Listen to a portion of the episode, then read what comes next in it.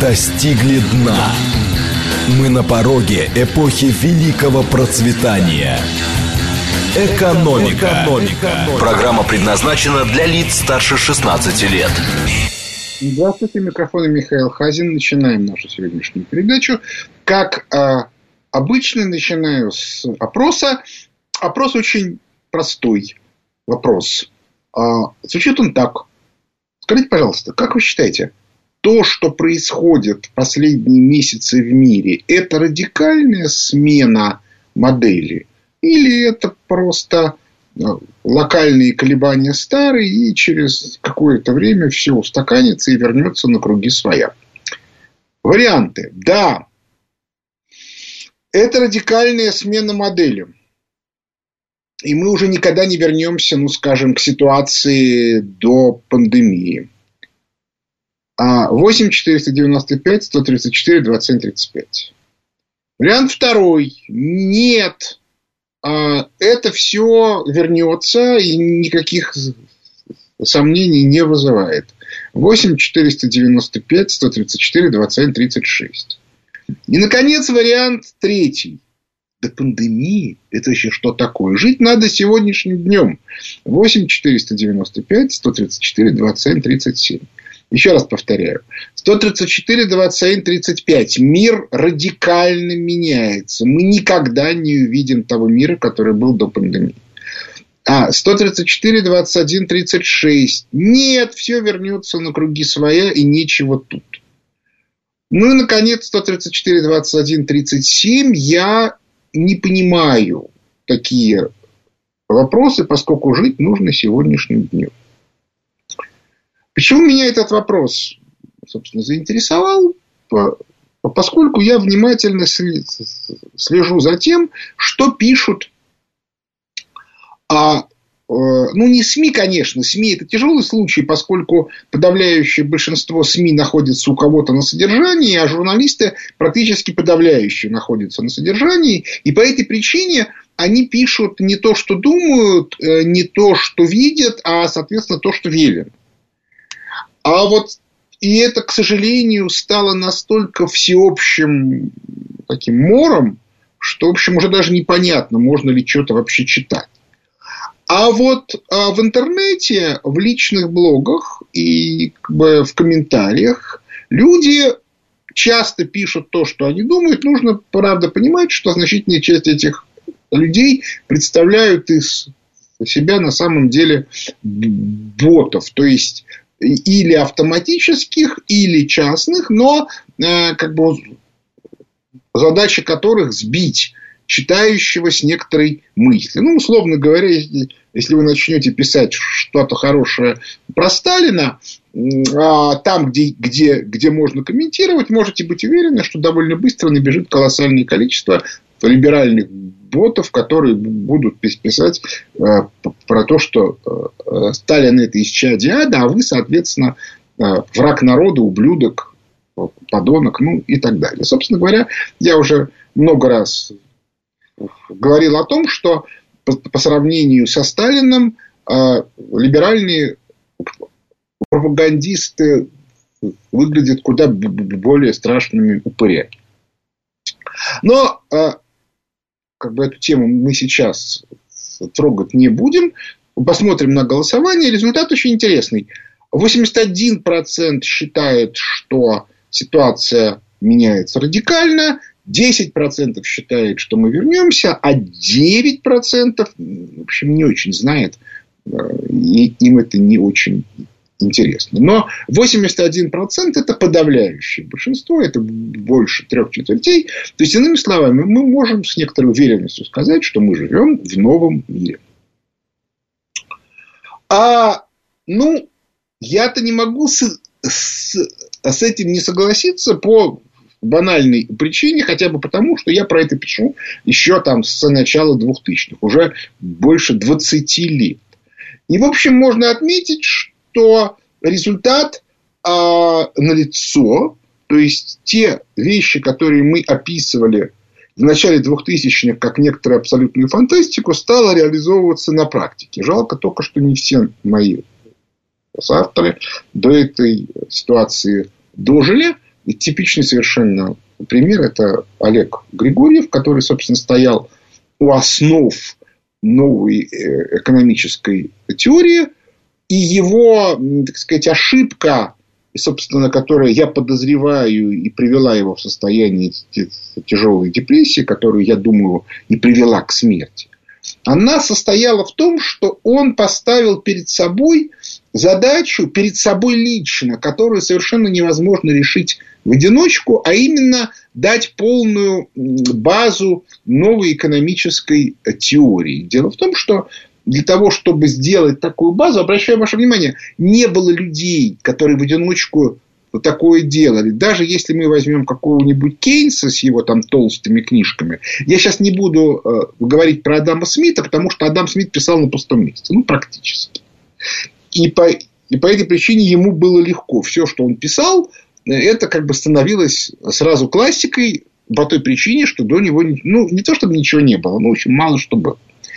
А вот, соответственно, э, тот же Кейнс написал книжку, хоть и большую, но достаточно спорную. То есть, э, там были совершенно не проработаны многие э, элементы. Ну, про монетаристов мы даже не говорим. Они в основном своем были а, скорее идеологами, чем учеными в классическом смысле слова. То есть Хайек-то, конечно, был ученый, но в части пропаганды монетаризма он все равно занимался именно вот как бы, скорее говорением, чем, чем наукой. Так вот, а если мы посмотрим на те научные работы, которые мы писали в начале 2000-х, обращаю ваше внимание, хотя они были научными, но они не были опубликованы в рамках научной схемы. Ну, опять-таки, по банальной причине, потому что на тот момент наука была полностью захвачена монетаристами, а, ну или, если угодно, экономиксистами, которые а,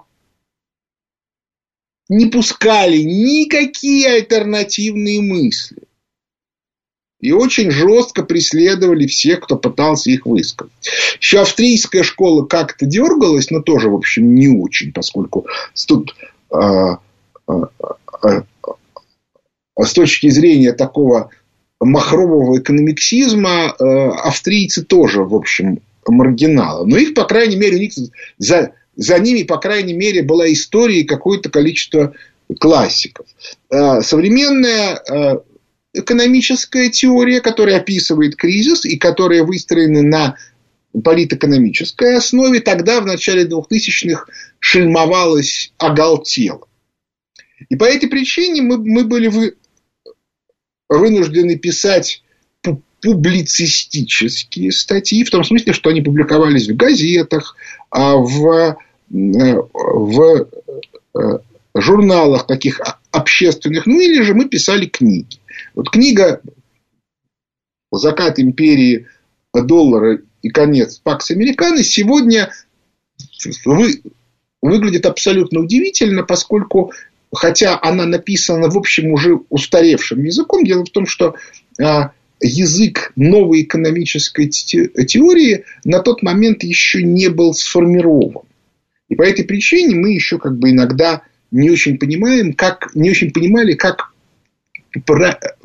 правильно писать. Но вот э, результаты, которые там были, они сегодня видны, ну, как бы видно, что они не просто предсказаны, что они описаны э, адекватно и, самое главное, видно, что мы понимали механизмы. То есть, это не предсказание в стиле бабки Ванги, который говорит, будет вот так. Почему так? Откуда так? Зачем так? Это непонятно. Нет, у нас как бы именно это, это именно экономическая теория. Но, как и полагается, а, вся а, пропагандистская а, машина экономиксистская была направлена на то, чтобы эту теорию истребить. Сегодня мы видим, что она работает. Это, кстати, создает очень большие проблемы, потому что для этих же экономиксистов, потому что теоретически они должны сейчас эту тему отражать. Ну, в школе оно вот оно на глазах. Но проблема состоит в том, что а если они начнут на эту тему писать, то немедленно у всех, кто не относится к их внутренней среде, возникает вопрос. Ребята, это же уже написано. Почему вы не ссылаетесь? Почему вы про это не говорите? А давайте мы лучше послушаем тех, кто про это говорил 20 лет. Ну и так далее и тому подобное. Я бы, кстати, во всех крупных корпорациях при объявлении конкурсов на экспертную работу, ну, грубо говоря, прогноз рынков, прогнозы развития и т.д. и т.п. ввел бы обязательные условия, что а, организации, которые претендуют на то, чтобы выполнить такую работу, то есть освоить бюджеты да, в там, десятки, а то и сотни миллионов долларов, должны предъявить людей, которые описывали как бы, предсказывали неизбежность предстоящего кризиса, ну, хотя бы до 2005 года. Ну, вот, условно говоря, если у вас таких людей нет, вы не можете считаться экспертом. Вы жулики. Вы жулики. Потому что вы еще три года тому назад объясняли, что всего этого быть не может. Ну, как вы сами понимаете, это невозможно, поскольку именно представители этой самой экономиксистской науки во многом являются независимыми директорами в крупных корпорациях, и логика у них состоит совершенно не в том, чтобы объяснить э, как бы управляющим, как оно на самом деле, а в том, чтобы сохранить за собой финансовые потоки. Кстати, именно по этой причине мы с глубокой уверенностью говорим, что значительное количество современных крупных корпораций умрет даже не потому, что меняются экономические условия, а потому, что их убьет менеджер, который живет в старом мире. Именно по этой причине мы сделали э, э, агентство э, стратегического прогнозирования «Ковчег», которое может для отдельных компаний эту задача решить. Провести их через этот кризис, минимизируя те ошибки, которые неминуемо будет совершать менеджмент, выученный, причем не просто выученный, а выученный в рамках логики, что их понимание единственно правильно. В рамках вот этой вот экономиксистской парадигмы, которая сегодня меняется. Теперь вопрос, а почему я-то считаю, что э, это действительно радикальная смена, а не э, локальный какой-то минимум, который там через полгода, через год сменится э, ростом. Ну, действительно, кто сказал, что вот, э, вот что то, что сейчас, не рецессия? То, что она слишком длинная, но посмотрите, она же наложилась на эпидемию ковида, которая ее и продлила. Поэтому, как только эпидемия закончится, начнется рост. Вот вам все время толдычат, это, кстати, экономиксисты, это их тема. Они же понимают, что то, что сейчас происходит, впрямую в их прописи не вписывается. Но у них есть отмазка железобетонная. Они говорят, ребята, оно бы уже давно бы закончилось, еще бы в 2020 году, но вот, понимаете, эпидемия ковида все испортила. То, что эпидемию ковида во многом раскручивали, потому что надо было а, каким-то образом объяснить, оправдаться за происходящие процессы, это им в голову не, не приходит. Ну, или они это тщательно скрывают от, от, от общественности. Я не буду вдаваться в детали, и потому что у нас не совсем тот жанр, и потому что времени у нас ограничено. У нас осталось, ну, грубо говоря, там, сколько у нас там, 18 минут или 17. И потому что э, надо оставаться в рамках э, ну, некоторого общего дискурса. Если речь идет как бы о подробностях, то тут я могу только рекомендовать подписываться на обзоры фонда Хазина – а в которых я это все в режиме реального времени каждую неделю описываю. Ну, собственно, вот э, сегодня, 20 минут тому назад, вышла английская версия последнего обзора, русская вышла в субботу в 10 утра, и там, соответственно, все это подробнейшим образом описывается. В том числе и как бы, последние события с точки зрения аналитики, а не только макроэкономические графики. Но у меня тут появляется новый жанр. Сегодня в 8 часов а, начинается первая моя программа а, на канале Соловьев Лайв. То есть я с 20.00 до 21.00 буду как раз сегодня рассказывать, почему я считаю именно, как сказать, глубоко, да, с деталями, почему я считаю, что вернуться назад не получится. А сейчас я скажу только одну базовую логику. Дело в том, что специфика любого экономического параметра, ну или вообще любого параметра, что он меняется либо периодически, ну вот вот, собственно, как нам объясняли экономиксисты, либо рост, либо спад, либо рост, либо спад. Либо же он меняется монотонно, то есть все время растет. Ну, например, а, существует концепция развития, которая утверждает, что человечество постоянно развивается. Если вы, э, соответственно, почитаете каких-нибудь псевдоисториков типа Фоменко, то он объясняет, что чушь собачья современная история, потому что не может быть темных веков. Значит, когда я предъявляю в книжке воспоминаний о будущем историю Римской империи и объясняю, что уровня промышленного развития по выплавке металлов Римской империи достигла Европа только в там, 17-18 веке, то ну, как бы у людей, которые живут в, в рамках этой концепции непрерывного развития, отвисает челюсть.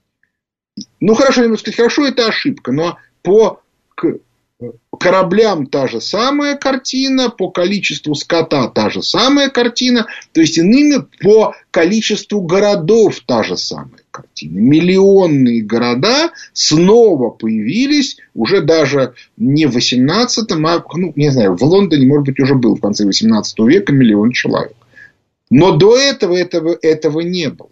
А в Риме было, и не только в Риме, в Александрии было больше миллиона, в Константинополе было больше миллиона, ну и, и так далее и тому подобное. То есть это на самом деле означает, что может быть а как бы развитие может идти вниз. Ну, очень долго, много веков. Так вот, если мы посмотрим на ситуацию с кризисами, кстати, если говорить, ну, грубо говоря, о моем личном вкладе в экономическую теорию, то оно, ну, там есть несколько тем, которые я ввел в экономический дискурс, ну, точнее сказать так, в экономический, но не в, не в экономиксистский. Экономиксистский пока эту тему игнорирует, то я думаю, что самое главное достижение это то, что экономические кризисы бывают двух типов. Это циклические кризисы, которые ведут, а могут и не вести к рецессии, то есть небольшому периодическому спаду, и э, ПЭК кризисы, падение эффективности капитала, которые ведут к, к длинным депрессиям. Так вот, а, если мы находимся в рамках э, теории ПЭК кризисов, то в этом случае мы должны смотреть на механизмы стимулирования. И мы видим, что начиная с 1981 года, с рейгономике был один параметр, который, в общем, более или менее монотонно, ну, только нужно усреднять, разумеется, по не каждый год смотреть, а, ну, грубо говоря, среднее за 5 лет, то мы увидим, что в течение э, всего периода 40 лет до 2008 года этот параметр монотонно снижался. Это стоимость кредита. И когда он опустился до нуля, стало понятно, что возврат назад невозможен.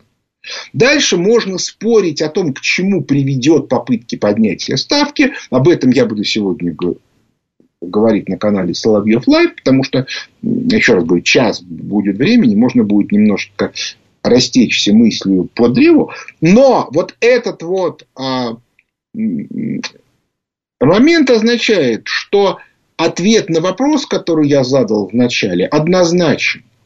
Это э, ситуация, которая однозначно говорит о том, что не будет другого варианта.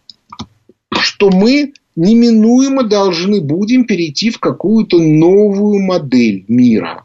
Новую, не старую. А, и, и надеяться на возврат невозможно, потому что это вот а, очень большая проблема, связанная с связанная с а, невозможностью восстановления тех параметров, в которых она существовала. Поэтому будущее нам предстоит точно, наверняка, другое. И, и именно с этим будущим, которое мы еще не видим, нам и жить. Именно по этой причине я книжке «Воспоминания о будущем» довольно много времени уделяю описанию того, а, как это будущее будет устроено. Ну, например, там не будет среднего класса в современном понимании этого слова.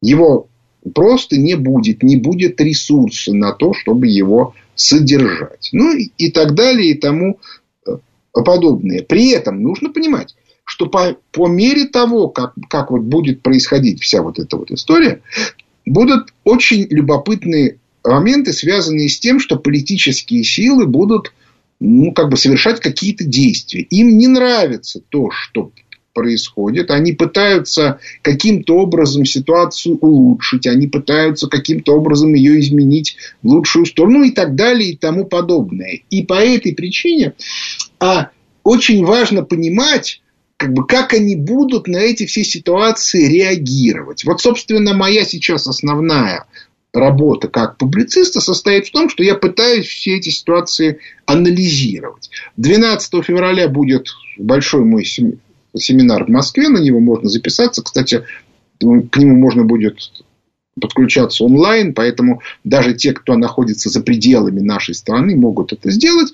Но в, на этом семинаре я как раз буду давать широкую картину. Но в любом случае мы сегодня видим, как меняется как бы наша жизнь. Кстати, это очень хорошо видно на примере а, нашей экономиксистской общественности, которая в 90-е и 2000-е годы сформировала либеральную элитную группу, которая а, контролирует значительную часть богатств нашей страны, причем полученную, скажем так, мягко говоря, не совсем законными методами. В основном через приватизацию или же через рейдерские захваты, которыми она, кстати, продолжает заниматься и сейчас, поскольку представители бизнеса от либеральной команды управлять бизнесом не умеют, а умеют только либо тащить из бюджета, либо заниматься рейдерскими захватами. Так вот, а у этой группы очень большие проблемы, потому что они не могут ничего предъявить.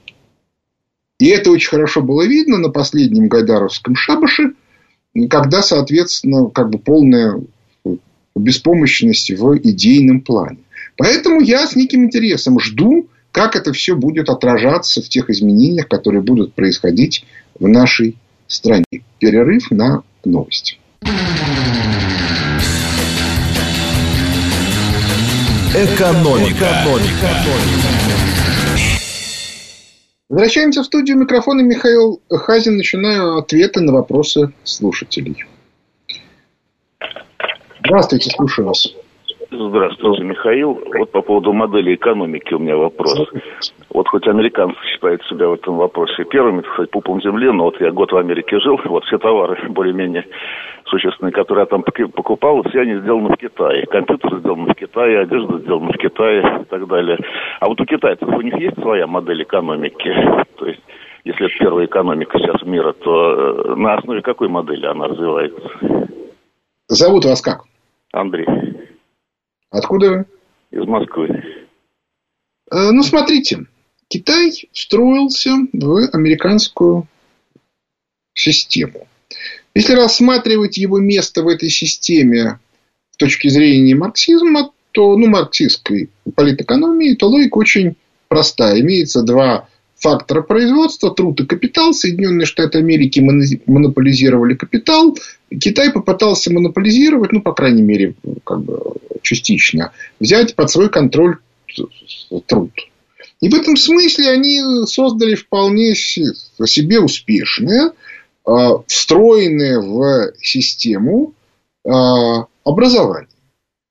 Проблема состоит только в том, что это образование, поскольку капитал всегда перераспределяет прибыль в свою пользу, то по этой причине для того, чтобы поддерживать уровень жизни труда, то есть тех, кто работает на достаточно высоком уровне, необходимы постоянные дотации. В результате э, в Китае уровень дотаций внутренней экономики при всей их встроенности в вот в эту вот американскую систему составляет 25% от ВВП. Это несовместимо с жизнью. Абсолютно аналогичная ситуация в Соединенных Штатах Америки. У них, соответственно, тоже они стимулируют уровень жизни своего населения, который не имеет доступа к прибыли капитала. И как следствие, а, эта система, вот по описанным в первой части причине, должна рухнуть. Она и, она и рушится у нас на глазах. Как быстро она будет рушиться, это вопрос отдельный. Частично я на него отвечу вот сегодня в 8 вечера на Соловьев Лайв. Но в общем и целом, собственно, я уже об этом много писал и говорил, что они, по всей видимости, последние там 2-3 недели приняли некие решения, которые позволяют сказать, что скорее будет ужасный конец, чем ужас без конца. Ну вот, собственно, и все. Так что я тут не вижу. Никакой своей особой модели у Китая нет. Точно так же, как и в СССР, социализм там только на уровне потребления, да и то не совсем так, потому что, еще раз повторю, очень мощная система стимулирования. Следующий вопрос. Здравствуйте, слушаю вас. Добрый день, Михаил Леонидович. Вадим, э, Нижегородская область. А можно задать вопрос не совсем по теме?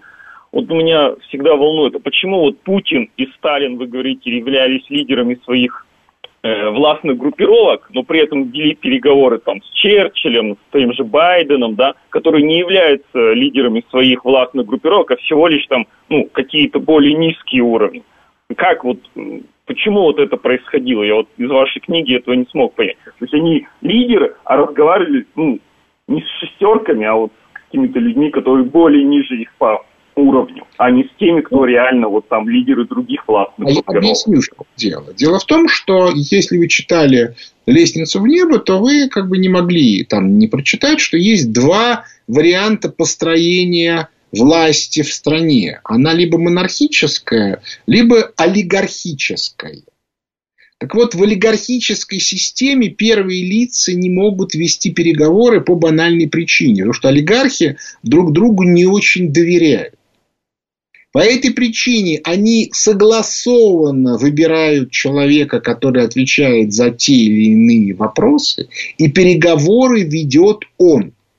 То есть в Соединенных Штатах Америки Байден – это результат некоторого консенсуса. Мы сейчас не будем говорить про то, что он на самом деле выборы не выиграл, еще чего-то. В реальности, собственно, фальсификация выборов стала возможна благодаря тому, что правящая группировка банкиров – властная группировка контролирует рычаги управления настолько, что сумела организовать фальсификацию. И она же выдвинула в рамках своего внутреннего консенсуса Байден в качестве человека, отвечающего за политику. То есть в этом смысле как раз все абсолютно понятно. А в нашей стране а у нас отвечает как раз а в монархической системе монарх, которым у нас на сегодня является Путин.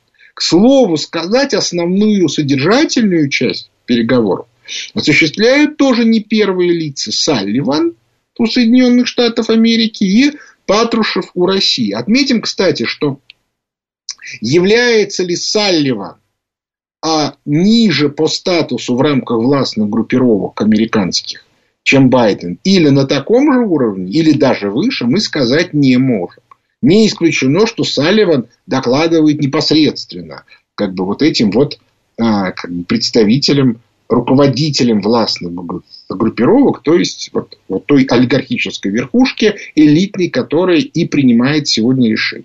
Но при этом мы также не можем не отметить, что в Соединенных Штатах Америки ровно из-за тяжелейшего кризиса происходит раскол. И разные властные группировки начинают очень жестко конкурировать. Это мы тоже видим. То есть в этом смысле единства в Соединенных Штатах Америки сегодня нет. Была сделана попытка отсечь альтернативные властные группировки от а, как бы, возможности руководить а, через принятие нового закона о выборах, которые фактически создают Центр избирком и в США и обеспечивают для демократической партии контроль над результатами выборов. Но на прошлой неделе, то есть прямо у нас на глазах, эта попытка не прошла. Следующий вопрос. Здрасте. Здрасте. Андрей, Москва. Слушай. Значит, э, у меня такие вопросы. Э, за несколько недель до выборов на «Говорит Москва» была женщина из партии «Коммунисты России», которая сказала, что из нашей Конституции, за которую проголосовали в 2020 в году, был изъят пункт о, о том, что государство является социальным. Поскольку у меня нет ни компьютера, ни текста Конституции, проверить не могу, спрашиваю вас. И следующий вопрос. Кажется, экономист Никита Кричевский сказал, что китайские банки, ссылаясь на международные санкции – отказывается кредитовать наш бизнес. У меня в связи с этим вопрос. Во-первых, почему Китай присоединен к этим санкциям? И во-вторых, э, получается, что вроде бы как дружественный Китай пользуется любой возможностью, чтобы вставлять нам палки в колеса и замедлять наше развитие. Так это или не так? Ну, по части Конституции ничего сказать не могу, не читал. Насколько мне известно, никаких изменений в части социального государства внесено не было. Но поскольку что такое социальное государство никто не знает, то особого смысла в этом пункте нет. А что касается э, э,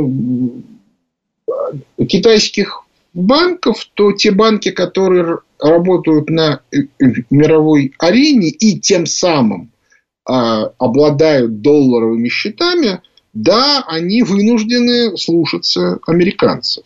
Фокус состоит в том, что, во-первых, в Китае не все банки работают на, на, на мировой арене, а во-вторых, нам уже давно пора завязывать с, с, с нахождением в рамках Бреттон-Вудской системы. И я думаю, что это произойдет ну, в ближайшие, я не знаю, там, год-два так уж точно.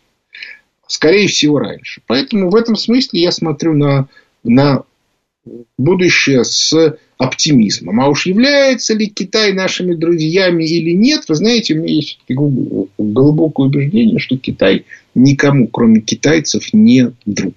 Хотя локальные союзы у него могут быть. Следующий вопрос. Алло. Да, да. Да, вот э, хотелось бы уточнить ваше мнение по поводу Чечни и ее радикализации, как ее будут инкорпорировать экономически, учитывая, ну, как... что путь в никуда, ну, с похищением жены судьи и так далее. Вот как... хотелось бы услышать ваше мнение. Зовут? Ну, как бы я вообще не люблю анонимов. Вот. Поэтому на этот вопрос мы отвечать не будем. Следующий вопрос. Алло. Алло, доброе утро, Михаил Владимирович. Да. А, меня зовут Шамиль, я из Санкт-Петербурга. У меня вопрос такой больше макроэкономический. А, недавно прочитал статью на Хабра-Хабре под названием «Дефицит есть, но денег не платят». Это о том, что в России очень большой дефицит специалистов, но при этом работодатель платить совершенно не хочет. Ну, приводятся различные там а, статистические выкладки, например, о том, что есть дефицит металлургии, при этом металлургии там выработка вполне себе мощная на каждого человека. Там Сусуман золото там 75 миллионов на каждого человека в год, а остальные не хуже. И вот вопрос. А, данные вакансии, данные специальности, они же не закрываются мигрантам, потому что это весьма сложное, тяжелое производство, но при этом оплачивать, как в советское время, на повышенной ставке не хотят. Это связано с чем? Не ожидают, что у нас будет, не знаю, какая-то замена на новые технологии или Ну, тут, тут много разных причин. Ну, например, есть абстрактные владельцы, которые минимизируют фонд оплаты труда. Типа, вот смотрите, во всем мире фонд оплаты труда составляет там столько-то процентов, и у вас должен быть столько-то процентов. Но дальше, поскольку в нашей стране топ-менеджмент себе сразу же берет львиную долю, на тех, кто реально работает, остается мало. Это один вариант. А при этом э, э, доля фонда заработной уплаты при нашей низкой автоматизации должен быть на самом деле больше. А вариант другой, что владельцы хотят сорвать куш, для этого им надо минимизировать издержки, чтобы показать высокую прибыль и под это дело увеличить капитализацию, взять под эту капитализацию кредиты, а дальше хоть трава не расти. Это еще один вариант. То есть тут можно много предложить вариантов, а, но в реальности, конечно, эта ситуация должна будет меняться. То есть, вне всякого сомнения, заработную плату нужно будет повышать. Ну и потом еще к тому же эта ситуация конкурентная. Типа, ребята, посмотрите, вы получаете высокую заработную плату на общем фоне. Не хотите, идите подметать улицы. Ну, что-нибудь вот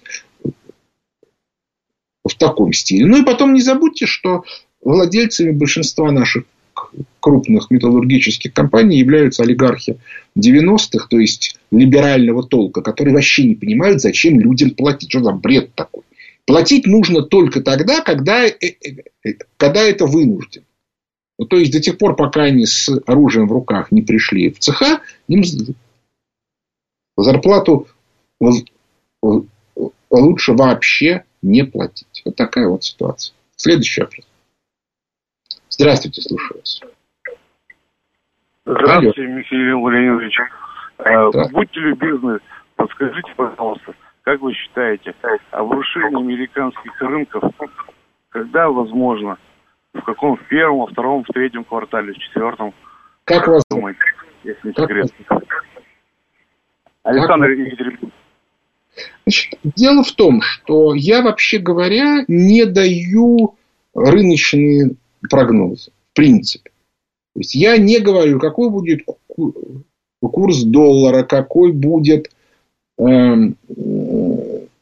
когда будет обвал, или наоборот, когда начнется рост и так далее и тому подобное. Прежде всего потому, что экономическая теория, в принципе, не позволяет давать ответ на такие вопросы. Но даже в тех случаях, если я владею некоторой инсайдерской информацией, я ее не раскрываю для того, чтобы не создавать некоторых таких вот спекулятивных моментов. Ну и, и, и, и потом в начале 2000-х, когда это реально было людям важно, я пытался давать некоторые оценки, причем не от своего имени обычно, а как бы ссылаясь на специалистов, но в результате ничего, кроме истерик в СМИ, это не вызвало. Да? Поэтому я решил, что не нужно ничего. Опять же, вы поймите, я вот что-нибудь скажу, а, а после этого журналисты перевирают это совершенно невероятным образом. Э, ну, наиболее известные истории – это уже ставший мемом фраза «крах доллара», которую я ни разу в жизни не произносил.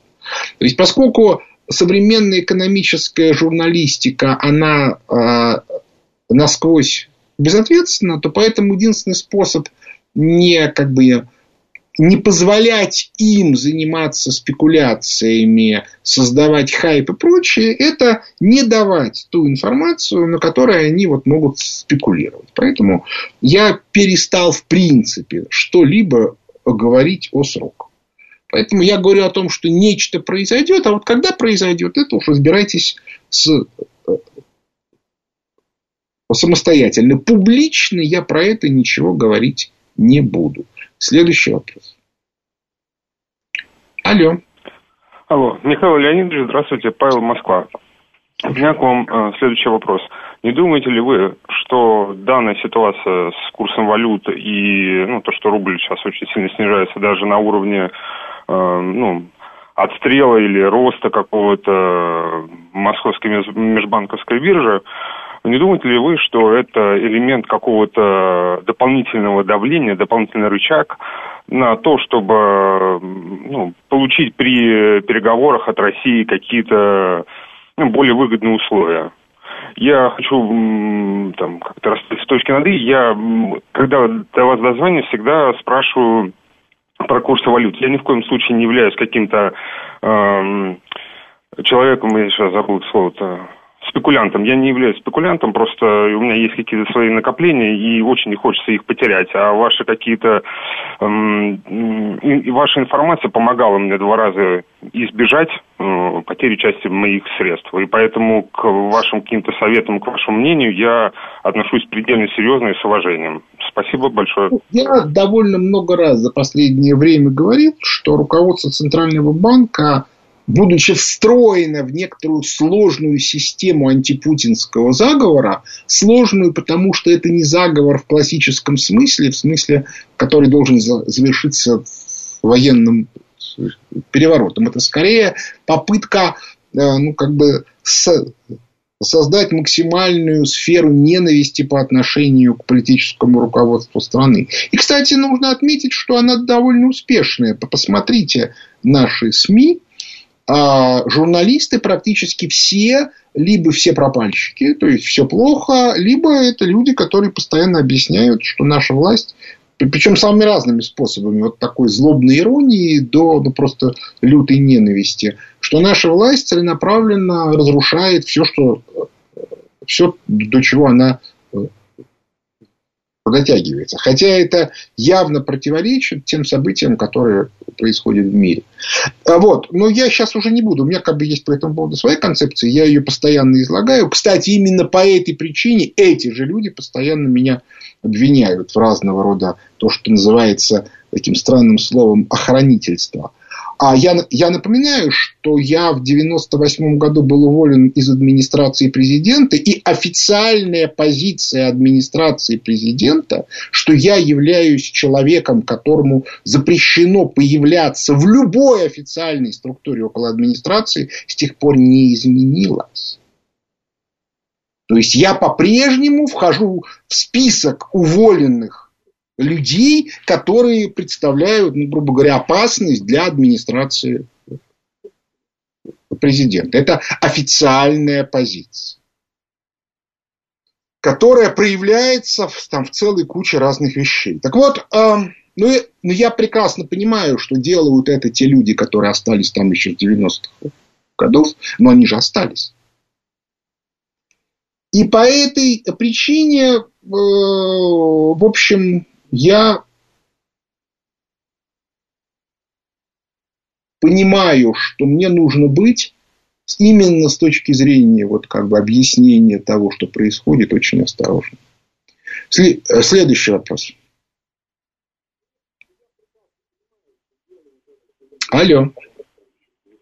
Алло, добрый день. Здравствуйте. Михаил Леонидович? Да. Как вас зовут? Дмитрий Иванова.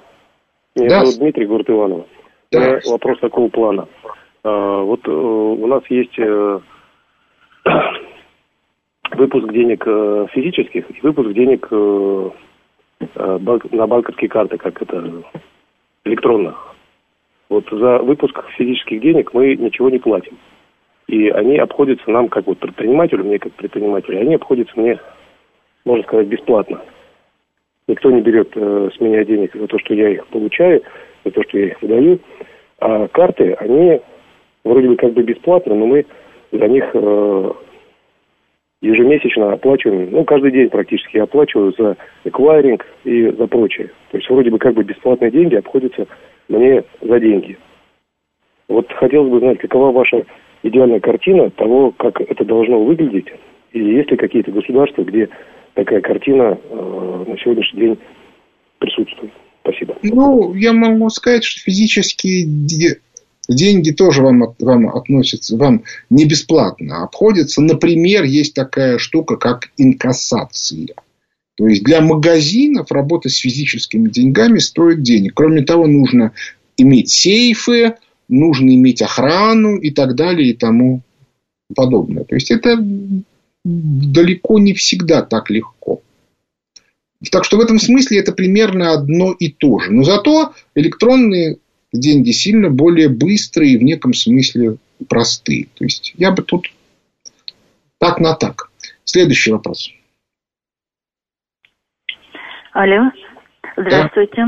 Да. Михаил Леонидович, это Екатерина. В Центробанке Набиулина уволила двух заместителей. Вот это что-нибудь значит?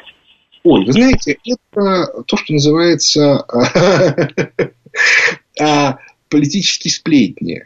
Я не знаю, кого уволили, я не знаю, кто пришел на их место. Дело в том, что с точки зрения политики ничего не изменилось в Центральном банке. А, а сменить шил на мыло, ну хорошо, ну сменили шил на мыло.